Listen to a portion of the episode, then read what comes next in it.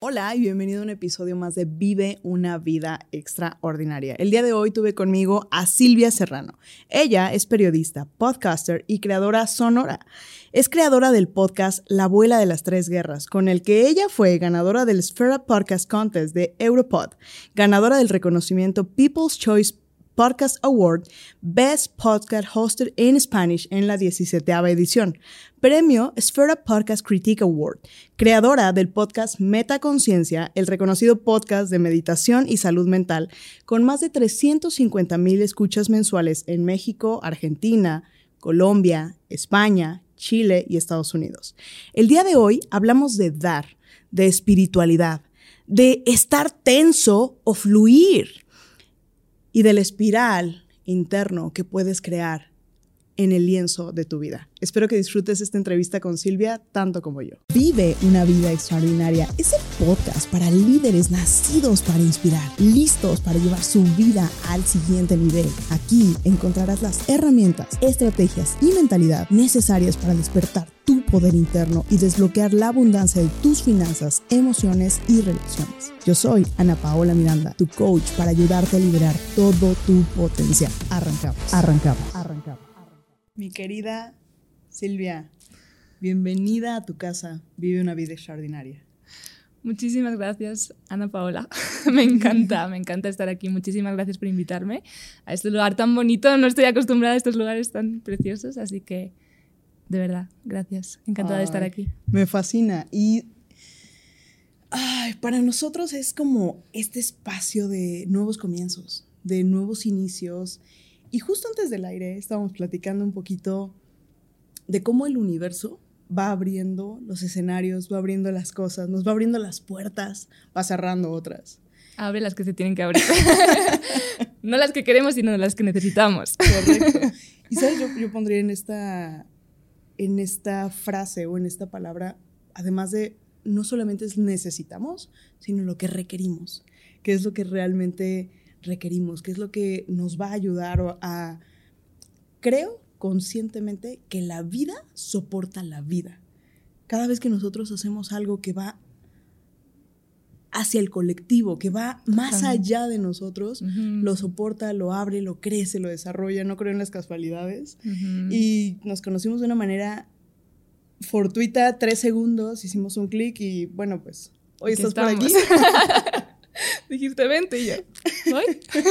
Aparte fue muy interesante porque nos vemos en un Zoom, estamos platicando y de repente fue, ¿dónde estás? No, pues Ciudad de México. ¿Por qué no te vienes a Puebla? ¿Conoces Puebla? y yo, Ah, bueno. pues sí. Mi querida Silvia, antes de entrar un poquito en materia, antes de, entrar de lleno a quién eres, a cómo ha ido tu trayectoria, me gustaría entrar un poco a lo que hablábamos antes del aire, que es tu pasión por ayudar a los demás y este voluntariado que, que, haces constantemente. Mm. Y cuéntanos ¿Cómo inicia? ¿Cómo transformas este primer momento para comenzar a ayudar a los demás? ¿Cómo empiezo a hacer voluntariados? Así es. Ok. Em, en realidad fue en plena pandemia. Yo llevaba tiempo, había escuchado, ¿no? De gente que, que, viajaba de esa manera. Bueno, yo siempre pensé que quería viajar, pero no quería viajar de la forma que, mm, no, tradicional, de pues vas a un hotel y te quedas aquí. Me parecía como un poco vacío y que realmente no llegas a experimentar todo eso, ¿no? Y ya que vas a algún lado, a mí también me gusta dar, ¿no? O sea, recibes, mm. pero también da, ¿no? creo que es una de las reglas mm. del universo, mm. la energía fluye y tienes que dar para poder recibir, ¿no? Em, pero también dar de manera desinteresada, no solo pensando que vas a recibir entonces. Así es. Pero bueno, básicamente para mí Em, en el momento de pandemia, de repente, pues justo dije, ah, pues ¿por qué no pruebo hacer un voluntariado? Te estaba comentando antes de esta plataforma, yo uso Workaway, es una de las plataformas que hay. Em, básicamente es una plataforma que conecta gente que tiene un proyecto con gente que quiere ayudar en ese proyecto, ¿no? Mm. Y, pues hay un intercambio de que te dejan quedarte ahí, alojamiento y comida a cambio de, ayudar. Em, a mí me parece una forma muy bonita de viajar porque eso, das recibes mucho porque estás haciendo cosas nuevas, actividades, ¿no? Te, te, enfrentas a situaciones en las que de otra forma no podrías. Claro. Y llegas de lleno a una comunidad que te recibe, que ya, o sea, como me parece muy, muy bonito viajar de esa forma, ¿no? Eh, entonces, pues es, es, un todo, ¿no? Creo que hay obviamente una parte altruista de quiero ayudar, pero también es porque siento que es una de las mejores formas de, de viajar y conocer un lugar. Fíjate que hiciste hincapié en esta palabra de dar y del recibir y cómo funciona esta, este proceso de, de aporte y recepción, porque todo lo que ponemos en el universo siempre se nos regresa multiplicado y en abundancia. Ojo con lo que ponemos en el universo, ¿cierto? Uh -huh. eh, y me gusta mucho esta, esta parte de, de, de, de, dar. Yo me considero que soy una persona que soy una giver. Y quiero hacer este comentario porque justo, bueno, voy a tener el privilegio de, ser tu host en casa en estos días. Uh -huh. Y Gracias por eso. y hablaba justo con mi hijo y le decía, vamos a preparar el espacio. Ay. Y, y cuando salía para recogerte a la camioneta, venía pensando y decía, claro, lo que yo hago cada espacio, cada vez que recibo a un host, eh, digo, perdón, a un invitado en, el podcast, es lo mismo que recibirlo en mi casa.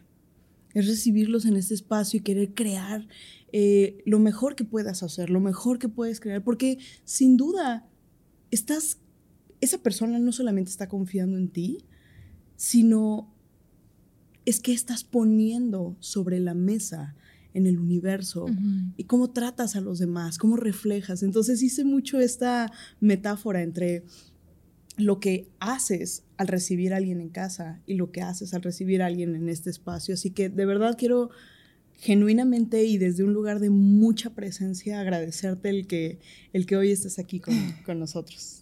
De nuevo, gracias a ti, totalmente. Y justo de lo que hablabas de dar y recibir, yo ahora estaba pensando, eh, una de las cosas que he aprendido en el viaje es que para dar también, o sea, es importante recibir es. al principio, si no, si no, si nunca, porque hay los dos extremos, ¿no? De, a veces nos ponemos en situaciones de que solo queremos recibir, pero a veces nos ponemos en situaciones de solo dar y, y, nos negamos a recibir, ¿no? Por una cosa de no, pues yo por qué voy a recibir o...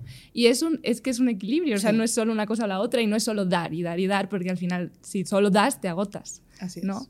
Y una de las cosas que he aprendido viajando es que también tienes que dejar dejarte recibir, ¿no? Mm. Y dejar que lleguen cosas y aceptar, ¿no? Mm. Ese, esa abundancia. Mm. Eh, y eso es lo que luego te enseña a dar sin ningún tipo de expectativa de cambio porque claro. ya has recibido tanto, ¿no? Claro. Que ya es solo dar por dar, por, por, compensar todo eso que has recibido también. Qué bonito, qué bonito y, y me encanta cómo comienza esta, esta buena conversación. Mi querida Silvia, tú, además de ser un excelente ser humano, pues también tienes varios puntos muy interesantes. Creadora del podcast La abuela de las tres guerras, que este podcast, con este podcast, ha sido ganadora del Esfera Podcast Contest de Bull Media, así se, sí, se de la plataforma Europod. Eh, ganadora del reconocimiento People's Choice Podcast Award como Best Podcast Hosted in Spanish en la 17 edición Premio Esfera Podcast Critic Award y creadora también del podcast Metaconciencia. Ya hablamos un poquito de esto eh, en el intro, pero me gustaría saber, mucha gente, o sea, tú a tu corta edad no solamente has hecho lo que te apasiona, sino también has sido reconocida con lo que te apasiona.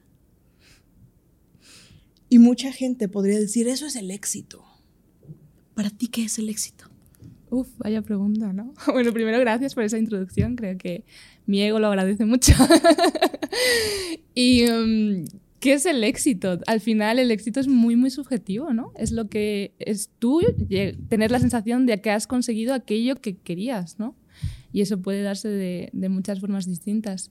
Eh, bueno, has dicho que además de, de, hacer algo que me apasiona, ha sido reconocido y es que creo que va junto. O sea, cuando haces algo que te apasiona, ese es el momento en el que puedes realmente conectar con los demás y llegar a los demás y pues eh, eventualmente eso es lo que hace que, que, seas reconocida, ¿no? Al final, pues yo qué sé, ganar premios o cosas así, pues es algo muy simbólico, ¿no? Pero sobre todo yo creo lo más bonito es llegar a tanta gente y mover a tantas personas, ¿no? Tanto la abuela de las tres guerras como Metaconciencia.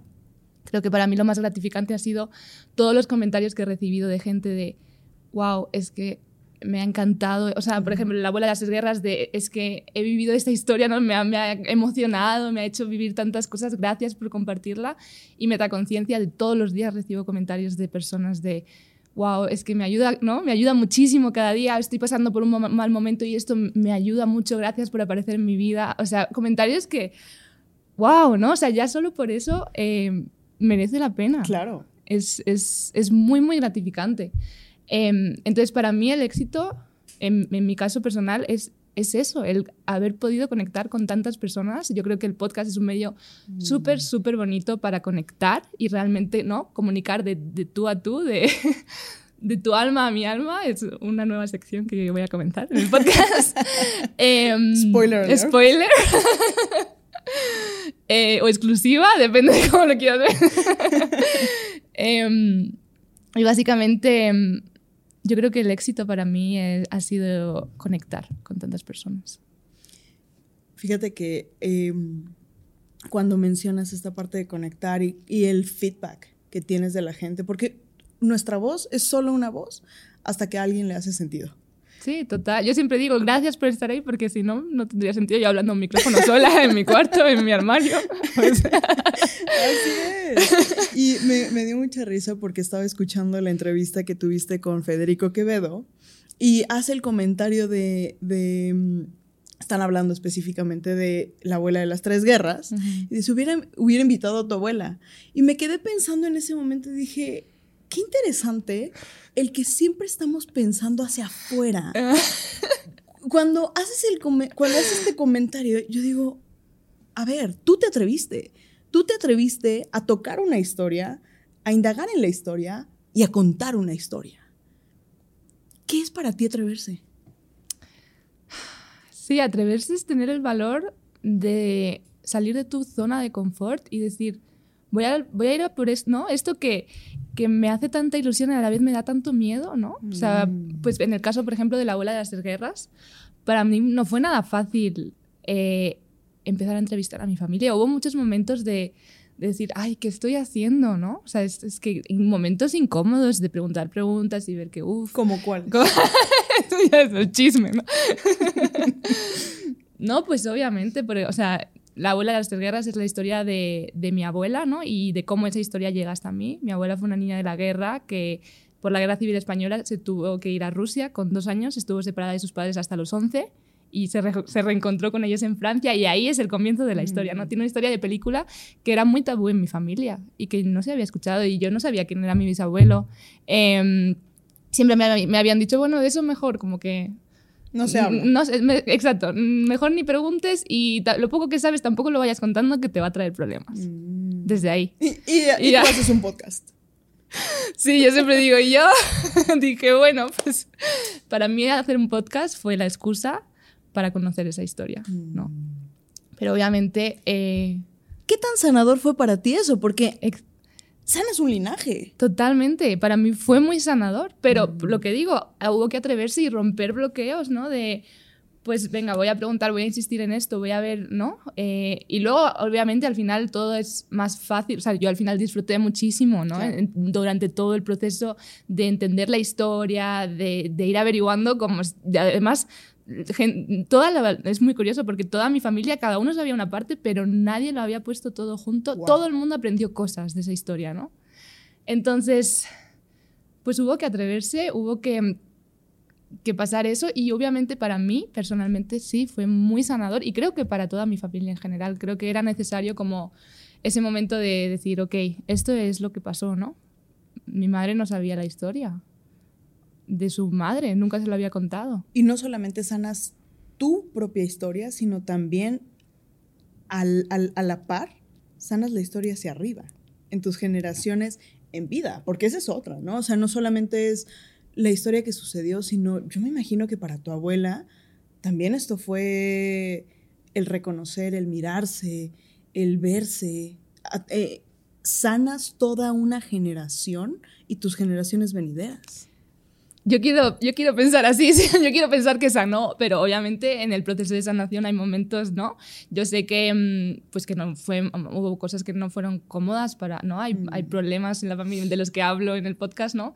Em, pues que hay cosas, mucha fricción en ciertas cosas, o sea, mi abuela con mi tía, con cosas que nunca han llegado a, conectar, ¿no? De incluso temas esos espirituales, de mi tía muy católica dentro de una familia que no para nada católica, ¿no? O sea, como problemas, o sea, yo quiero creer que ha sanado, creo que sí. Mm. Y quiero creer no solo que ha sanado en mi familia concreta, sino al final esa historia concreta es una historia mm, como muchas otras en verdad que pasaron de la historia de Europa y no mucha gente me ha dicho yo tengo una historia muy parecida o wow me has hecho como pensar en que yo también quiero entrevistar a mi, a mi familia porque la verdad es que tampoco sé muchas cosas y abriste una puerta exacto creo que sí que hizo que mucha gente entendiera un poco más y también se atrevieran ellos como a investigar su propia historia, ¿no? Entonces, para mí eso era como uno de los principales objetivos, no contar solo mi propia historia como, ah, yo soy especial, sino como, esta es una historia que refleja una herida que tenemos todavía en, en nuestra historia, en este caso en la historia de España, en la historia de Europa. Eh, que nos está afectando a todos y nos está llegando hasta mí, ¿no? O sea, yo cuento la historia de mi abuela, pero también cómo toda esa historia todavía me afecta a mí y cómo soy yo, ¿no? Hay momentos en el podcast que me emociono, o sea, incluso por cosas que yo misma no comprendo, ¿no? Entonces, em, quiero pensar que ha ayudado también a que otras personas puedan ir sanando todo, todo ese linaje, ¿no? Claro, y, y creo que efectivamente no es, no es solamente el sanarlo, sino es abrir la puerta a ¿y qué más es posible? ¿Qué más puede venir a, raíz de, esto? Que alguien se atreve. Quiero preguntarte, Silvia, ¿qué cambió en ti antes y después de, explorar? Porque mencionábamos antes del aire que en este crecimiento y espiritualidad y en esos cambios que has ido teniendo en tu vida, eh, distintos despertares o distintos momentos clave en tu vida, eh, has ido desarrollando distintos niveles de conciencia, has, desarrollado distintos niveles de aprendizaje. ¿Qué cambia en ti cuando te topas en este primer proceso en pandemia, en salir del nido, nicho familiar, porque aunque estuviste en la universidad en, Estados Unidos, sales a un lugar en el cual ya no, ya no es la gente atiéndame a mí, sino es ahora me pongo a dar ¿Qué cambia de ese momento, que son tres años de pandemia, al día de hoy? ¿Qué, qué Silvia hay de diferencia? Uf, una Silvia muy diferente. ya me da vértigo pensar quién voy a ser en tres mm. años, ¿no? Em, sí, es, pues em, el primer voluntariado que hice fue en Valencia, en las montañas de Valencia. Eh, yo me fui, sí, en mitad de la pandemia, en medio de la montaña, en realidad fue como, o sea, yo casi no conocía, casi hablamos eh, con, el, con el host, con la persona que se encargaba del lugar, por, por, por, algún mensaje de, oye, pues me encantaría ir, le conté un poco sobre mí, me dijo, ah, vente. No sabía nada de él y dije, pues voy. y pues ahí... Y les ayudaste a crear un podcast. Y, eh, en, no, es cierto, ese es el que te vas eh, apenas. Ese voy a ir, pero bueno, sí, ahí sí que ya, ya estaba metida en tema de, de, sonido, podcast, llevé mi grabadora, grabé muchas cosas y sí que empezamos a grabar por ahí. Em, pero también les estaba ayudando, pues básicamente em, es un hombre que, que decidió comprar como dos, dos casas en, en, una aldea súper abandonada en, en mitad de las montañas de Valencia.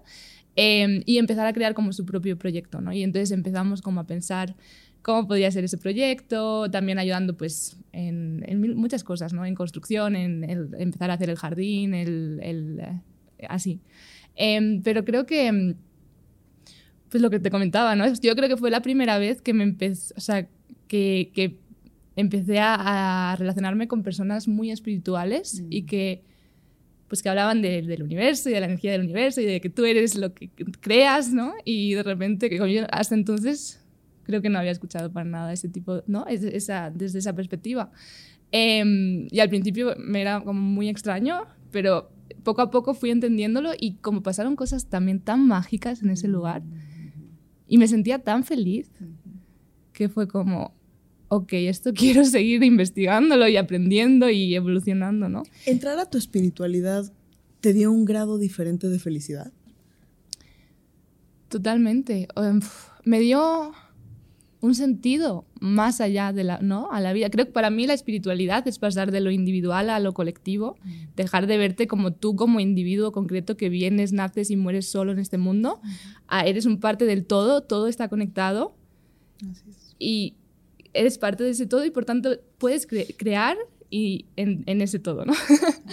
Entonces, pues obviamente de repente le dio como un extra de perspectiva y de, sentido a toda la vida, ¿no? Y de, mm, pues cambiaron muchas, muchas cosas y muchos valores y muchas prioridades. En ¿Cómo cuáles? pues de repente ya no era tanto como dónde quiero ir yo, qué quiero hacer yo, mm. ¿no? Sino qué quiero aportar a este mundo para que el conjunto pueda... Bueno, yo creo que eso siempre lo, lo he tenido, ¿no? O sea, siempre creo que mis padres me han educado mucho en, en el ayudar y en, en, el aportar, ¿no? Y en el, sí que en el colectivo, pero pues, no sé, yo por ejemplo siempre he tenido mucho, mucho em, interés eh, o preocupación por los temas de, del planeta y del medio ambiente, ¿no? Y de, de, intentar ayudar para que, pues, para que todo vaya mejor, ¿no? Pero ahí de repente fue desde otra perspectiva, ¿no? Como ya es eh, el planeta está bien, el, planeta, el planeta, el conjunto siempre va a estar bien. Y entonces, simplemente como aportar para que ese conjunto siga avanzando de la forma correcta y lo que te comentaba antes, ¿no? Al final, em, tenemos el poder de crear y venimos al mundo, yo siento, con un, con un cuadro en blanco y podemos crearnos el cuadro que queramos, podemos pintarnos un cuadro horrible, lleno de sufrimiento, o podemos, podemos pintarnos el cuadro más bonito del mundo, ¿no? Y cuando te das cuenta de que depende de ti, en lugar de estar exteriorizando y culpando y juzgando, dices, no, es que yo soy la responsable de cómo vaya en mi vida, em, pues simplemente por, por, por, crearte un cuadro bonito y vivir esta vida de la forma más bonita posible, ¿no? Creo que completamente eh, coincido contigo, digo, al final de cuentas vive una vida extraordinaria, nace por eso, porque creo que no podemos ir por la vida. Llega un momento en el cual entendemos, definimos y tomamos la responsabilidad de nuestras vidas.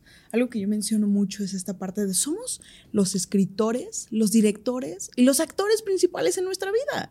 Lo interesante sería que por lo menos nos apareciéramos, ¿no? y, mayoría de las veces lo que sucede es que mucha gente, y yo viví ese momento durante muchos años de mi vida, es todo el exterior tiene la culpa de lo que yo vivo o no vivo. Todo el exterior es responsable, lo que sucede afuera, mis papás, eh, la escuela, mis, mis amigos, el planeta, la contamina. Oye, llega un momento en el que dices, yo, yo lo veo así, siento como, como que hay un ser supremo diciendo, ¿ya?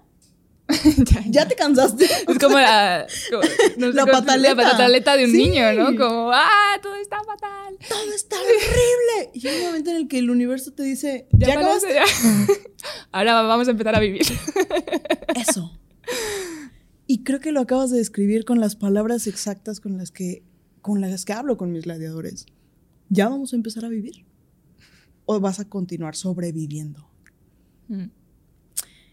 Y me encanta el poder cada vez empatar. El 100% de mis invitados son personas que tienen este nivel de, este chip de... Hay un shift happens, literal. Un mm. shift que sucede en nuestras mentes de no puedo más creer que esté al exterior los resultados de mi vida. No puedo cada vez, y, Bob Proctor lo decía, ¿no? Cuando un pensamiento ha llegado a tu mente, no puedes despensarlo. No puede desaparecer. Entonces, pensando en este lienzo que tienes en blanco y que empiezas a dibujarlo siempre existe la posibilidad también de tomar nuevamente pintura blanca. Vamos a pensar que ya creaste el lienzo más espantoso que te puedas imaginar. Porque sucede. Hay posibilidad de tomar, el, tomar una brocha así huge con pintura blanca, volver a borrarlo. Comenzamos otra vez. Totalmente. Totalmente. O sea, es un cuadro móvil, ¿no? Que fluye. O sea, nada está. Es, es un cuadro en movimiento. Quizás es más un vídeo que un cuadro, ¿no? Ahora que lo pienso. Porque no es para nada estático. Y una vez que trazas algo, pues va a dejar rastro, obviamente, cada mm. trazo que, que trazas, mm. pero puedes pintar sobre él, por supuesto. Wow. Me encanta. Me gusta la metáfora, la verdad. ¿Cuál ha sido la creencia más poderosa que te ha ayudado a desarrollar esta versión tuya en la cual avanzas con la confianza de que todo va a estar bien? Justamente eso, yo creo confiar en la vida. En el momento en el que mm, cambias un poco el chip y empiezas esta parte más espiritual, ¿no? Porque es, hay mucha gente que, que, el mindfulness lo ve como, pues puede estar relacionado no con la espiritualidad. Ay, para mí está muy relacionado.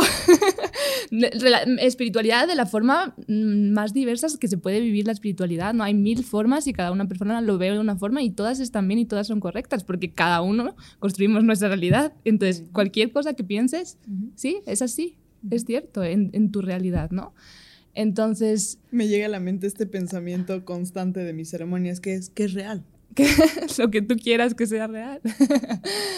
Em, entonces, pues para mí el entenderme parte de un todo y darme cuenta de que, lo que decíamos, ¿no? De que el universo conspira a tu favor y mm. de que te da, provee lo que necesitas en cada momento, obviamente eh, esto es un trabajo constante, ¿no? Y hay momentos en los que pierdes más la fe y yo también lo comento a veces, siento a veces como que yo voy aquí hablando de que ya como si me hubiese pasado el juego, como pues obviamente no, a mí eh, hacer esto me, me, me ayuda a recordarme a mí misma todo esto, ¿no? Todo esto que he ido aprendiendo, pero que hay que seguir interiorizando, interiorizando, ¿no? Pero en mi experiencia, viajando, por ejemplo, en los momentos en los que sueltas y dejas que la vida te sorprenda mm. y confías en lo maravilloso que es la vida, ahí es cuando magic happens, ¿no? Ahí pasa toda la magia, ocurre de repente cosas tan bonitas y de repente sincronicidades que dices, ah, pero exacto, tú, tú, y yo aquí, por ejemplo, como, ¿cómo ha pasado esto, no? o sea, eh, ah, yo, de hecho es uno de mis mantras ahora mismo todo está bien, confío en la vida. Mm. Todo está bien, confío en la vida. Porque es cierto, en verdad, todo está bien. Y, no, justamente lo, lo, comentaba hace poco en, en, un reel. He empezado a grabarme últimamente, no lo había hecho hasta hace muy poco. Y una de mis primeras grabaciones fueron, todo está bien, o sea, estás aquí y ahora, estás viva y no hay ningún problema, ¿no? Los problemas vienen de pensar en el pasado. Eh, de lo que ha pasado y pensar en lo que va a pasar en el futuro, pero tú aquí y ahora estás respirando estás bien, o sea, estás viva y eso ya es un milagro, ¿no? Fíjate que yo observo esto, esta constante, eh, que bueno, lo observo desde mi propio patrón, que fue lo que me llevó a un momento de quiebre y a un momento de breakdown, que fue el estar todo el tiempo persiguiendo el futuro y arrepintiéndote de no haber tomado cosas en el pasado o de haber eh, tomado cosas en el pasado. Y en el momento en el que hablamos de estar en el presente, de estar en el hoy, de qué es lo que hoy sí tengo, qué es lo que hoy tengo la posibilidad de sentir, este corazón que late, este, este cuerpo que permite, estos pulmones que se llenan de aire, tengo oxígeno, tengo, tengo vida, sí. hay posibilidad. Para mí, o sea, como que sí, entendía lo del aquí y el ahora, pero creo que no demasiado me costó. Y creo que hace unos meses sí que hubo uno de estos cambios leyendo el libro del poder de la hora, mm. The Power of mm. Now. Eh, para mí, leerlo, además, supongo que es también en el momento en el que lo mm. lees, ¿no? a veces algo, algo te resuena, a veces algo no te resuena, pero a mí en ese momento en el que estaba, de repente fue como, claro, o sea. No, de repente me di cuenta de que en realidad el pasado y el futuro lo crea nuestra mente. Total. Y en, y en, el momento en el que nos desvinculamos de nuestra mente y tomamos distancia y nos damos cuenta de que no somos nuestra mente, somos algo mucho mayor que hay dentro de nosotros, em, ese ser, que para mí ese ser es, el, es parte del, del, conjunto, del todo, em, nuestra parte más divina, ¿no? Em, ese vive aquí y ahora. O sea, este ser está en el presente. No existe el pasado o el futuro, es, es, nuestra mente creando. Y nuestra mente, o sea, no hay que verla, ¿no? Pues yo es lo que aprendí en el libro. no hay que verla como, como una enemiga de, ah, es que es la mente la que es mala. No, la, la, mente es una herramienta. Igual que tenemos brazos, igual que tenemos piernas. El problema es cuando nos identificamos con ella y la mente toma el control y solo somos mente. Ese es el problema. Pero la mente crea pensamientos todo el rato y nosotros podemos decidir lo que utilizamos. La mente es importante para poder hacer, seguir nuestra vida, nuestro día a día, ¿no? Pero saber cuándo utilizarla y saber cuándo decir, ok, te escucho, pero mm, tranquila. Gracias, pero gracias, gracias. pero, pero ya. Fíjate que me sucedió algo justo en este, en este tiempo con mi hijo, porque veníamos comentando un poco justo de que mi hijo es, eh, ha sido la inspiración más grande para toda mi transformación. Y ayer llevamos a mi perro a que le hicieran unos estudios por un pequeño tumor que tiene. Y entonces cuando el, su papá, o sea, cuando el papá de mi hijo se lleva a, a, Atos, lo sube al carro, mi hijo empieza a llorar. Y le digo, ¿qué tienes? Y me dice, es que no quiero que le pase a Atos lo mismo que la perrita de mi tía. Eh, tenían un Doberman muy chiquito, le cortan las orejas y la perrita se murió. Mm. Entonces me dice, no quiero que le pase lo mismo y empieza a llorar. Y le dije, mi amor, la fe y el miedo, los dos son pensamientos creados. Tú tienes la posibilidad de elegir qué quieres creer. ¿Quieres creer que Atos va a estar bien o quieres creer que Atos va a estar mal? Ninguno de los dos ha sucedido. En este momento el perro está en el carro. Está sufriendo por algo que no ha sucedido. Tampoco vamos a, ponernos a, brincar de alegría pensando que no sucede nada. La cosa es ser honestos. Pero ¿por qué sufrimos? Decía Mark Twain. Las peores cosas de mi vida nunca sucedieron. Eso es totalmente, eh, totalmente. De hecho, últimamente estoy escuchando mucho el podcast de María Rojas Estape, que es una psiquiatra española y ella habla de todo esto pero desde la perspectiva más científica y de las hormonas, ¿no? Y es lo que dice, el 99% de los pensamientos son repetitivos. Los, o sea, son cosas que nunca han pasado, son cosas em, que todavía no han pasado y que quizá no pasen.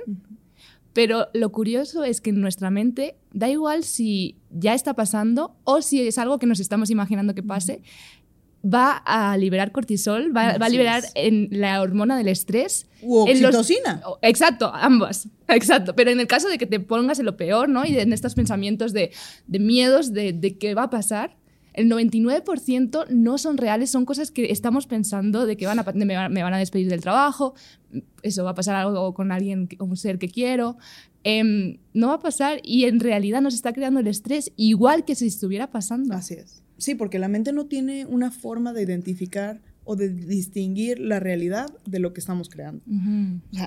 Y a mí me encanta esta forma en la que Joe Dispensa habla de esto. no, o sea, no somos nuestra mente, no somos nuestros hábitos. Y esa es una de las bases que específicamente con mis gladiadores toco, porque cuando estamos en mentoría y de repente es, ay, es que estoy tomando X, Y y Z acciones. ¿Ok? Y eso va alineado a, con quién, a quién eres, de repente es, ¿cómo? o sea, ¿cómo? Si no eres tus acciones. Es el software con el que has elegido correrte la mayoría de las ocasiones. Pero tú tienes el poder de cambiar ese software. Y el otro día hablando con uno me decía, eh, imprimió eh, la forma en la cual hablamos de su software, hicimos una reprogramación y él es programador. Entonces, lo entendió bien. Sí, lo entendió perfecto. Y me decía, dice, es que este, o sea, el verlo, dice, todavía no termino de instalarlo, pero me siento mucho más identificado a este software. Y me gustaría saber en ese sentido, para ti, ¿quiénes han sido los modelos que te han servido de inspiración a lo largo de tu vida? Yo creo que hay tantísimas personas de formas tan distintas que, que me han ido como inspirando, ¿no? Y, y, yo creo que muchas veces en esos primeros momentos yo no, no, o sea, eh, yo siento que mm, cuando hay dos visiones distintas, cuando se juntan, la primera reacción es choque. ¿no? O sea, hay como un choque, o sea, el no entendimiento, el no compartir la misma, el mismo entendimiento crea tensión. Para mí esa tensión, y esa tensión crea, pues yo lo llamo bucle, ¿no? O sea, como que entras como en, un, en una espiral de, pues de, de incomodidad. Pero al final, pues lo que también se dice, ¿no? De que toda crisis luego acaba llevándote a una evolución. Si tú no estás en crisis, no tienes necesidad de cambiar nada. En el momento en el que tienes una crisis y te empiezas a remover cosas, es cuando dices, ah, pues quizá tengo que cambiar. No me siento tan cómoda aquí, voy a, ¿no? voy a ir a, otra cosa. Justo me decía mi coach hace unos días, dice, todo cambio genera incomodidad. Total. Y está resonando al 100. Sí para mí es, también es toda incomodidad genera cambio, ¿no? O sea, em, bueno, entonces básicamente yo creo que pues mis mayores maestros han sido personas que en cierto momento me han revuelto y me han hecho como, ¿no? Por lo, no como solo, pero ya como por lo menos decir, uy, ¿y esta persona por qué piensa así? ¿no? ¿Por qué es así? ¿no? Mm. entonces, Ah, han sido tantas, han sido pues parejas que he tenido, amigos, eh, personas que he conocido viajando. Creo que viajar también te abre muchísimo, ¿no? Depende de, cómo viajes, pero hay personas tan maravillosas. Para mí otro de los cambios y de las experiencias más eh, espirituales que he tenido ha sido el Camino de Santiago, del Camino de mm, Santiago. Para mí ha sido... De hecho, yo estaba caminando el Camino de Santiago cuando me dijeron que, que había sido seleccionada como ganadora española para grabar La abuela de las tres guerras. Cuando ya llevaba tiempo frustrada de, ah, es que esto ya, ya cuando, cuando solté y empecé a caminar y ya era como, pues ya. Ahí me dije, oye, has sido seleccionada, ¿no? Em, ¿Qué sentiste en ese momento? Si tú puedes flotar en tu cuerpo, volver a ese momento, sentir lo que fue sentiste. Fue muy loco. No, porque además yo había apagado mi, mi teléfono y ya había dicho yo desconecto. O sea, había empezado a caminar y de repente sentí como un, ay, quiero encender el teléfono. Y mi primer pensamiento fue como, no, no, no, voy a desconectar. Pero dije, bueno, voy a encender el teléfono. Y de repente vi un mensaje de, oye, por favor, contesta porque si no se lo vamos a tener que dárselo a alguien, dárselo más. A alguien más. Y de repente digo, espera, ¿qué está pasando? Y era que me habían seleccionado y básicamente mm, de milagro que encendí el teléfono y, y acepté porque si no se lo hubiesen dado a otra persona. Wow. ese inner, ese inner knowing ese, es que... La intuición. claro. Eh, yo siento que, mm, pues, experiencias como caminar el Camino de Santiago, estar tanto tiempo contigo misma, con tus emociones, o sea, ¿no? Y ya tan, un poco desconectada, un poco sin tanto input de fuera, mm. te abre mucho más a esa intuición y a ese confiar en la vida y la vida te va dando y ¿no? Es, es, es, como un quinto sentido que nos ayuda a decir, ah, pues quizás por aquí. Sí, totalmente, es un sentido más que, que se desarrolla, ¿no? Em, creo que la principal forma de desarrollarlo es trabajar este confiar en la vida, ¿no? Em, Qué bonito, confiar en la vida todos los días, esa es una clave. Sí, totalmente. Y, y desde a nivel científico también se explica, ¿no? Como que la mente entiende ciertas cosas, pero todo, el todo lo que hemos ido evolucionando y aprendiendo, eso lo sabe la intuición. O sea, hay cosas que la mm. mente quizá por la mente no entendemos, pero dices, uh, yo creo que es por ahí. Ves una calle y dices, por ahí no me voy a meter porque no, no, me, no me llama. Justo escuchaba esa parte de la mente subconsciente y la mente inconsciente, porque son dos cosas slightly different. Y específicamente hablaban de, la mente subconsciente como todo este conjunto de conocimiento que no solamente viene en nuestra propia existencia, sino viene de generaciones, de otras dimensiones, de otros espacios en los cuales es un colectivo. ¿no? Y bueno, es entrar a muchos, a muchos temas, pero ¿cómo lo desarrollas? ¿Cómo, ¿Cómo para ti, cuál es la clave para desarrollarlo?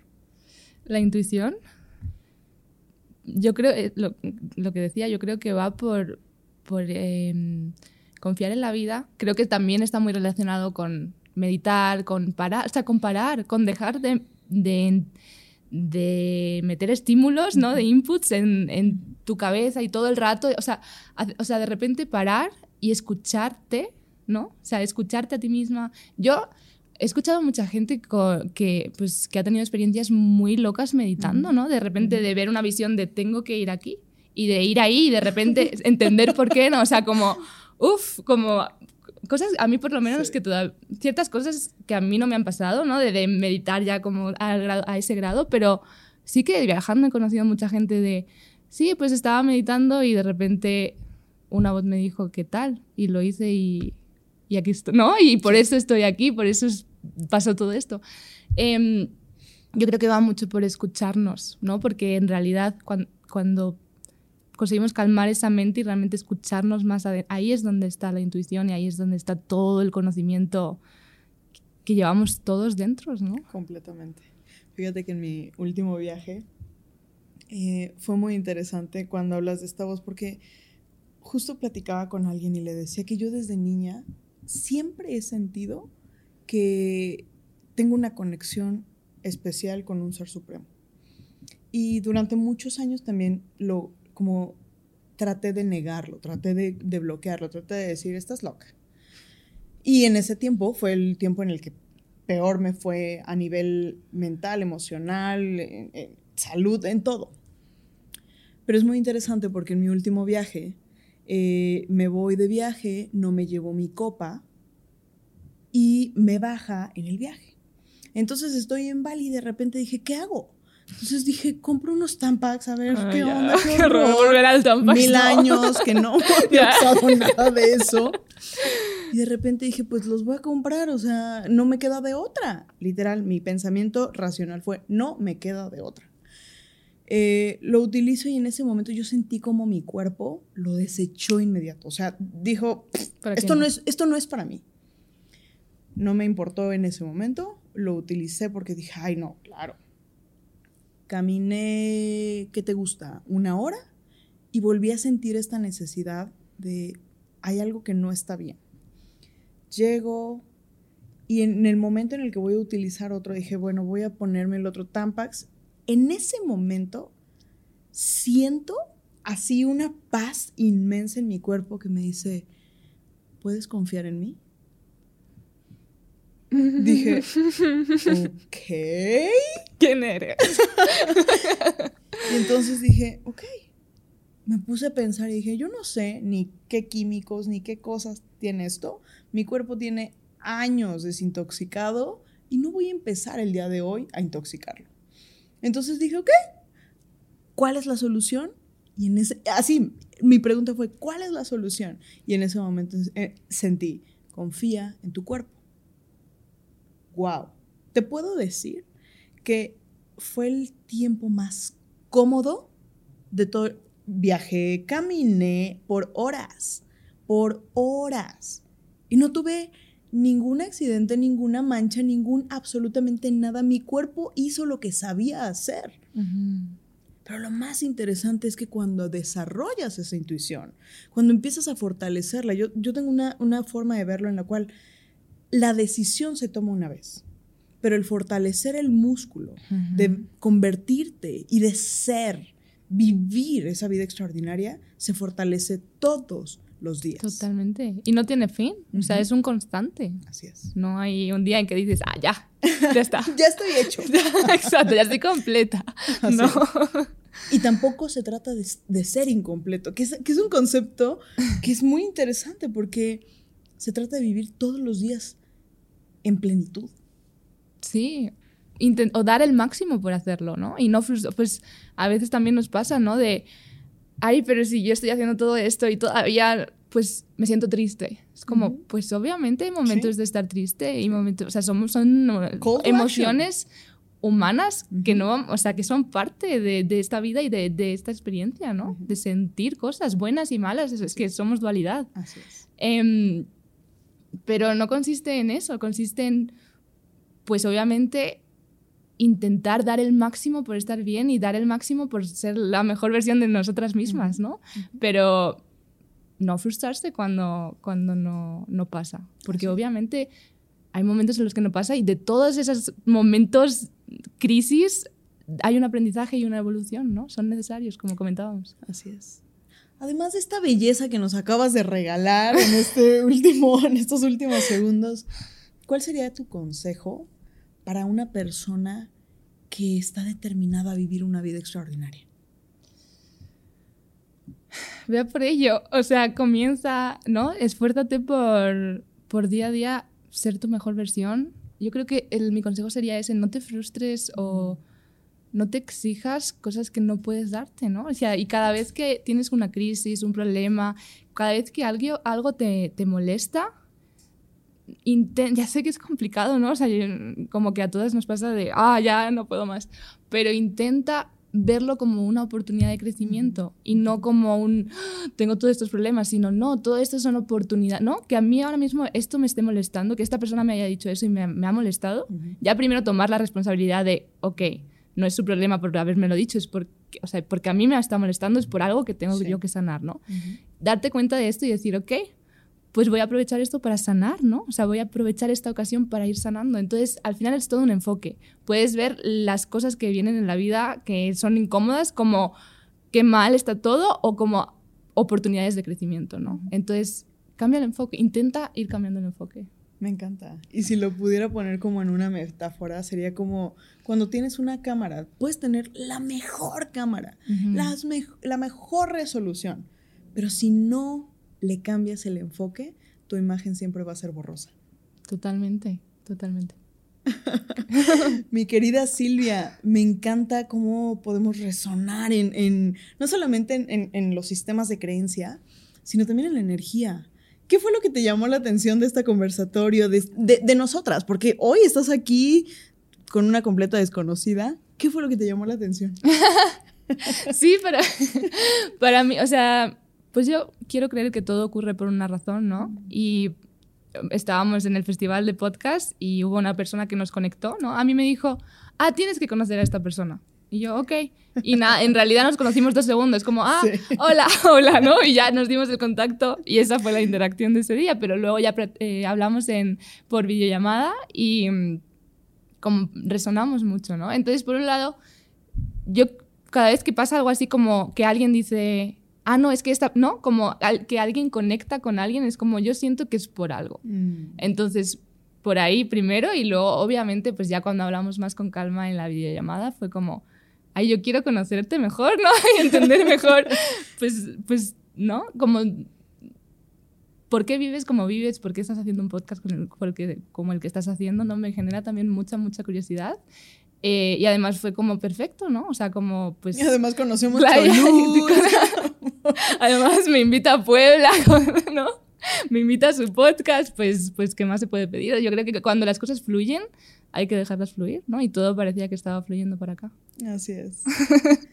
Fíjate que ahora que estás hablando y puedo, puedo ver esta belleza eh, que tienes, porque ahorita mencionábamos antes del aire y te hablaba, te decía, ¿no? No, es que eres bella, pero no solamente es un bello físico, sino tienes un alma increíble. Y yo siempre resueno con las energías.